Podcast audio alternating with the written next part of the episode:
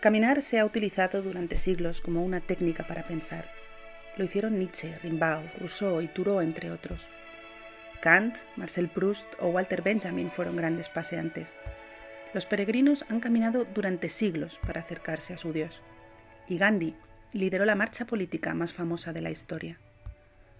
Andando despacio se llega lejos. Para ir más despacio no se ha encontrado nada mejor que andar. ¿Quieren ir más rápido?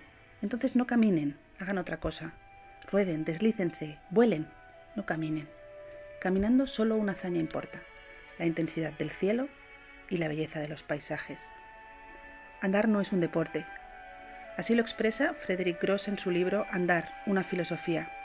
Y aquí damos un paso más, añadiendo que andando, además, se entiende la gente. Porque, y en palabras del mismo autor, andar es libertad, y al caminar todo pierde importancia. Todo de algún modo queda atrás. Caminando se escapa a la idea misma de identidad, a la tentación de ser alguien, de tener un nombre y una historia. Ser alguien está bien en las veladas mundanas, en las que cada uno habla de sí mismo o en la consulta del psicólogo. Pero ser alguien no es una vez más una obligación social que encadena, una ficción estúpida que pesa sobre nuestros hombros.